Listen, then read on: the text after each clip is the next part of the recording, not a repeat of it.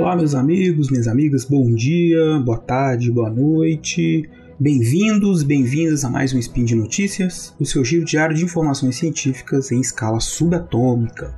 Meu nome é Marcelo Beraba e hoje, terça-feira, é dia 10 Coronian do calendário Decatrian e dia 8 de março de 2022 do calendário Gregoriano. Falaremos hoje sobre história. No programa de hoje, 90 anos do voto feminino? Interrogação. Notícias.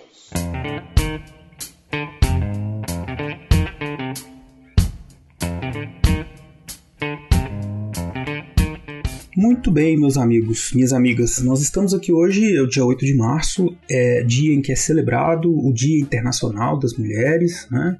Então, deixo aqui a minha saudação, meu, meus cumprimentos né, a todas as mulheres e a, relembrando né, a importância desse dia enquanto um dia de luta pela igualdade de gênero no Brasil e no mundo, eu trago para vocês hoje uma, uma história né, de uma das efemérides desse ano de 2022, que é o ano em que nós comemoramos 90 anos do voto feminino. Né?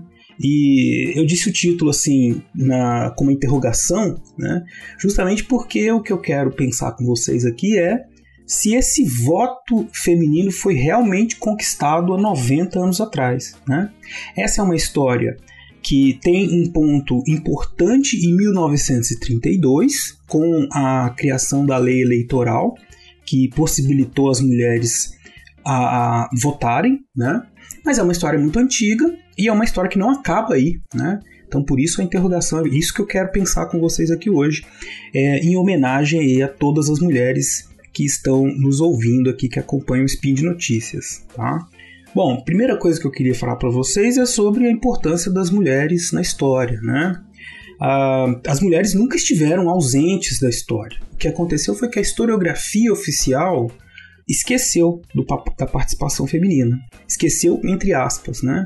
Ela sempre foi uma história é, antropocêntrica, né? É, é, uma história que esteve preocupada em pensar os homens, no sentido de gênero, homens como agentes ativos da sociedade. Né? Mas, nos últimos anos, diria nas últimas décadas, pesquisadoras e pesquisadores têm estudado cada vez mais a história das mulheres, das suas lutas, em todos os processos históricos. Né? As mulheres estiveram ativas socialmente, lógico, em todos, em todos os processos históricos, e isso tem sido revelado é, cada vez mais pela historiografia. Isso veio acompanhado de um movimento social e político do século XIX, do século XX, que buscava garantir o direito de cidadã para as mulheres, né? não só é, no aspecto eleitoral, mas também no aspecto de, da vida pública em geral, do trabalho, da gestão, da família, enfim, de tudo. Né?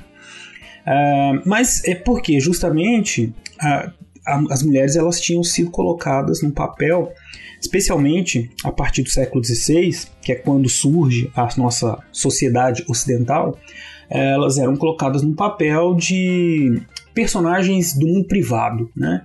Então eram pessoas que, que tinham uma função privada, uma função de cuidar de assuntos da família, de questões ligadas a essa, essa vida, né, gestão familiar e com poucas possibilidades de participação na vida pública pelo menos é, no aspecto oficial. Né? É lógico que essas mulheres, e é isso que a historiografia tem mostrado, elas participaram de diversas formas da vida pública. Esses personagens, estas personagens, que até então eram esquecidas pela história, têm sido trazidas à tona. Nós temos entendido, por exemplo, um exemplo, né, o Brasil colonial. Nós temos visto é, cada vez mais estudos sobre o papel da mulher como chefe de família, como um centro né, da organização de diversos, diversas localidades. Enfim, a gente tem percebido que, apesar de elas não terem sido colocadas como protagonistas na historiografia oficial, isso não significa que elas deixaram de agir. Né? Uh, enfim, aí tem toda uma série de estudos muito sérios baseado nas, nas estudos das, das histórias das relações de, entre gêneros, né? E aí o gênero pensado numa, como uma categoria relacional, né? O que define o homem, o que define a mulher, dentro desse aspecto dessas desses estereótipos, dessas ideias, né, sobre o que é feminino, o que é masculino, né, e, e é importante a gente notar que a misoginia nesse processo de criação do mundo ocidental foi ganhando cada vez mais força também, tanto é que e não é novidade para ninguém aqui que os aspectos femininos, a ideia de uma de um, de um, de um sexo frágil, né, de uma é, incapacidade feminina é, ainda é infelizmente presente em diversos códigos morais, né? mesmo na sociedade brasileira. E isso também né? são ideias que têm, têm uma história e que significam, né? que simbolizam esse pensamento misógino que já dura muitos séculos. Né? A mulher vista então como é, aquele ser que deveria ser é, controlado, que deveria ser colocado é, sob o domínio dos homens, porque elas não seriam capazes é, de, se, de se governar. Né? Enfim, e por muito tempo a história continuou reproduzindo isso. Só agora que a gente está tentando, de, uns, de, de umas décadas para cá, reverter esse processo. E muito por conta das lutas femininas. E aí nós entramos na história de hoje, que é a história do voto feminino no Brasil, que foi criado, que foi estabelecido a partir da lei eleitoral de 1932 como eu falei para vocês no começo deste spin, né? Mas no Império do Brasil, diversos movimentos é, feministas ou ações de mulheres, né, que nós podemos hoje em dia classificar como feministas, deram destaque para esse debate sobre a, a necessidade de transformar, de conceder às mulheres um papel, uma de cidadã, né, passarem a ser vistas um reconhecimento das mulheres como cidadãs. Uh, nas legislações brasileiras, no Império, na República, a questão do voto ela esteve é, nunca foi explicitamente proibida a, o voto feminino, mas as mulheres não constavam, não é, é, é, a ideia era que se não era proibido também não era per, permitido, né? Então, por exemplo, na Constituição do Império do Brasil, é, o voto feminino era proibido, né? não, não existia essa possibilidade. O termo que está na Constituição, quando se pensa cidadão, ele não abrangia as mulheres. É, isso então fazia com que na prática né, elas não pudessem, não pudessem votar. Durante o Império, diversas, diversas personagens é, se destacaram por tentar, né, por é, colocar na sociedade, na sociedade brasileira do século XIX este esse absurdo, né? Um dos destaques foi a intelectual norte-rio-grandense Nízia Floresta, brasileira Augusta, que publicou um jornal chamado Espelho das Brasileiras. É, nesse jornal, ela publicou um artigo sobre a condição feminina e falava da emancipação das mulheres. Ela também lançou um livro chamado Direito das, Direitos das Mulheres e Injustiça dos Homens. E ela nesse, nesse livro, né, então né, essa intelectual, em 1831 já vinha é, colocando, denunciando de forma pública os, as opressões que as mulheres sofriam. Uh, em 1875, Maria Augusta Generoso Estrela e Josefa Agueda Felisberta Mercedes de Oliveira elas eram, é, foram embora do Brasil porque elas queriam estudar medicina e elas não tinham sido aceitas nas faculdades, no curso superior de medicina aqui no Brasil. Elas foram é, morar em Nova York é, e lá elas publicaram, produziram um jornal né, chamado A Mulher, que passou a ser distribuído em diversas capitais. Só isso, essa questão do ensino, do acesso ao ensino, era um debate importante também nesse processo durante o, Império né, é, as mulheres, qual o tipo de, de, de acesso ao ensino elas teriam e, e como seriam é, quebrados os obstáculos para acesso ao ensino superior. em 1879 é que foi aprovado pelo parlamento uma reforma do ensino que permitiu o ingresso das mulheres no ensino superior. E a, daí a primeira mulher a se formar em medicina no Brasil, que foi a gaúcha Rita Lobato, em 1887, pela Faculdade de Medicina da Bahia. Aí nós estamos caminhando para o final do Império e esse debate sobre cidadania, sobre uh, o acesso das mulheres a esses papéis né, de cidadã, é, vai aparecendo cada vez mais, né? mas ainda persistia com muita força uma, uma visão de, de, que era, de que isso era um absurdo. Né? É, era comum, então, no pensamento daquele, do, daquele século, um pensamento que demorou para passar, inclusive, né? É, a ideia de que permitir o voto às mulheres seria algo digno de ridículo. Né? Por exemplo, em 1831 é, foi, foi criada uma. foi feita uma menção à questão do, do voto feminino pelo então deputado Manuel Alves Branco. Né? Ele propôs uma reforma eleitoral em 1831 e disse o seguinte: seu artigo 3 previa o seguinte, o artigo 3 as mães de famílias viúvas ou separadas de seus maridos que reunirem as condições necessárias para o exercício do direito de eleger nas assembleias primárias poderão dar seu voto por intermédio de um de seus filhos, genros, netos ou qualquer parente, em falta deles. São uma, uma das raras menções à questão do voto feminino, né, é, que foi feita nesse projeto de lei que não passou, né, mas esse projeto foi resgatado em 1848, quando estava tendo uma briga né, entre conservadores e liberais, em que um opositor do, do Manuel Alves Branco acusou ele, falou assim que ele era é, o, o, fato dele ter proposto esse, essa reforma com esse artigo era uma prova de que ele seria louco, né? E aí o deputado ele se justificou da seguinte maneira: abre aspas. Não tratei da eleição de senhoras. O nobre senador podia apresentar a ideia sem o ridículo. Eu, ao menos, estou persuadido de que essas mães de família, e principalmente as que têm filhos e bens, interessam mais a causa, na causa pública, e por isso têm mais direito de concorrer na eleição de eleitores do que qualquer cidadão que apenas tenha 100 mil réis de renda líquida. Não insisti nunca nessa ideia, que declaro não ter sido só minha, mas sim também dos ilustres brasileiros, o senhor José Bonifácio de Andrada, e General Cunha Matos, que não a acham ridícula e assinam comigo o projeto. Né? Esse foi um debate em 1848 em referência à lei, ao projeto de lei de 1831. Então, é essa, esse debate mostra o quanto no século XIX propor a concessão do direito de voto às mulheres, que veja, ela seria uma eleitora indireta, né, porque ela ia votar num eleitor, que era o sistema do império de eleição, né, as pessoas se candidatavam, elas eram eleitores de, de um colégio eleitoral, é, para um colégio eleitoral, né? Mas é, é, a, possibilidade de que mulheres nessa condição excepcional votem, né, mulheres viúvas, ainda assim era motivo, é, motivo de chacota, né, motivo de vergonha.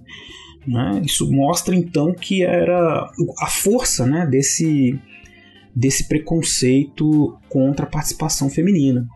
Pois muito bem, é, Vai daí que, né, no final do século XIX, nós tivemos a proclamação da República, com alguns avanços, né, a partir até da partir de 1890, algumas tentativas, por exemplo, a baiana Isabel Dilon, ela se candidatou a deputada na primeira constituinte, é, ela fez um, entrou com o fundamento né, de que a lei eleitoral da época não excluía a possibilidade da candidatura feminina, já que ela falava que toda pessoa maior de 21 anos alfabetizada podia votar. E mais evidente, ela não conseguiu, né, se eleger, não conseguiu registrar, não conseguiu nem votar também.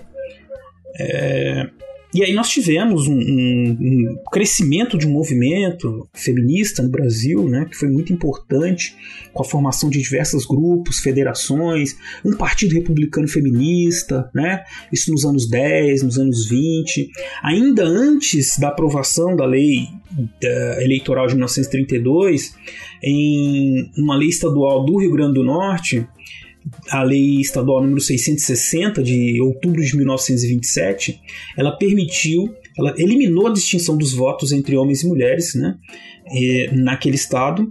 E então Júlia Alves Barbosa e Celina Guimarães Viana, que pediram seu alistamento eleitoral, e Celina acabou se tornando a primeira eleitora do Brasil e até onde se tem registros também a primeira eleitora da América Latina.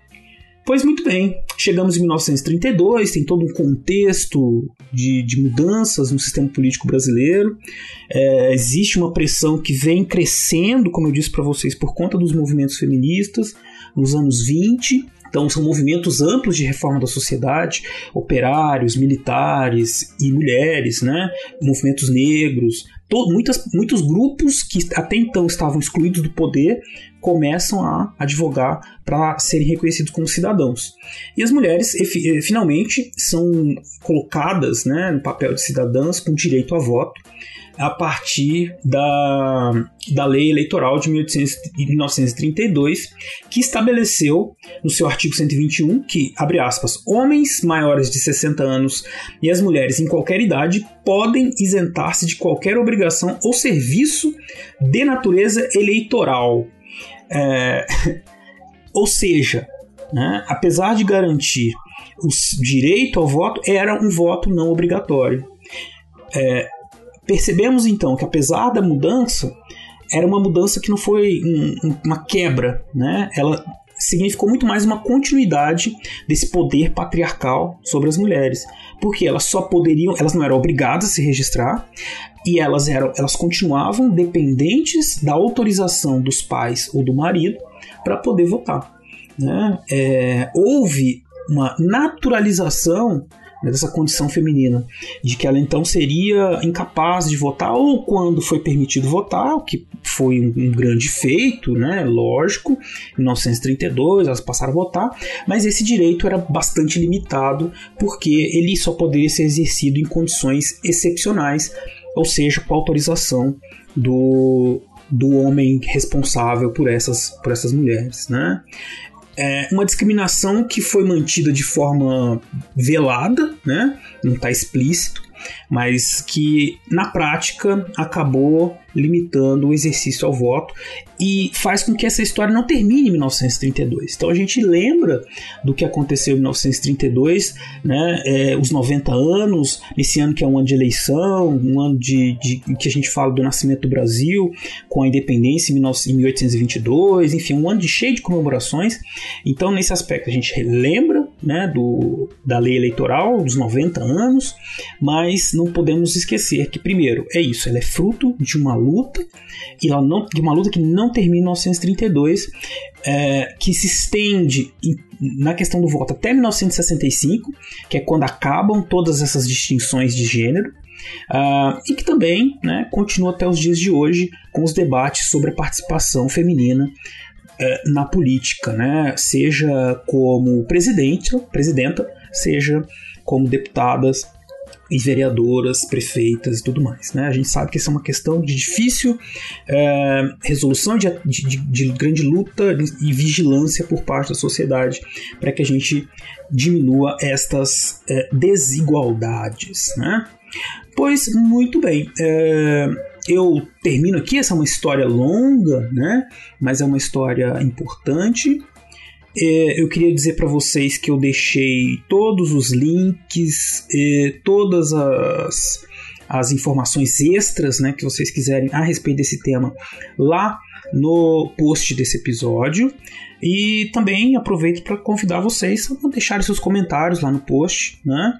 É, mandarem suas perguntas também, enfim, o que vocês quiserem lá no Portal Deviante, no link deste post, tá bom?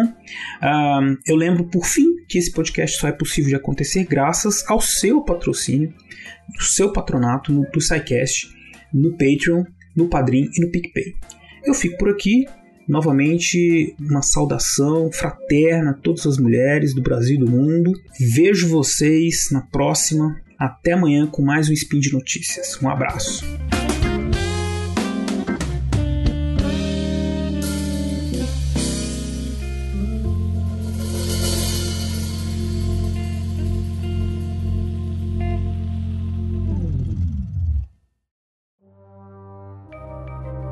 Este programa foi produzido por Mentes Deviantes.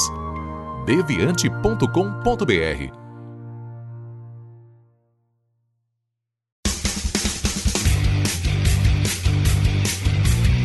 Cortes, edição de podcast.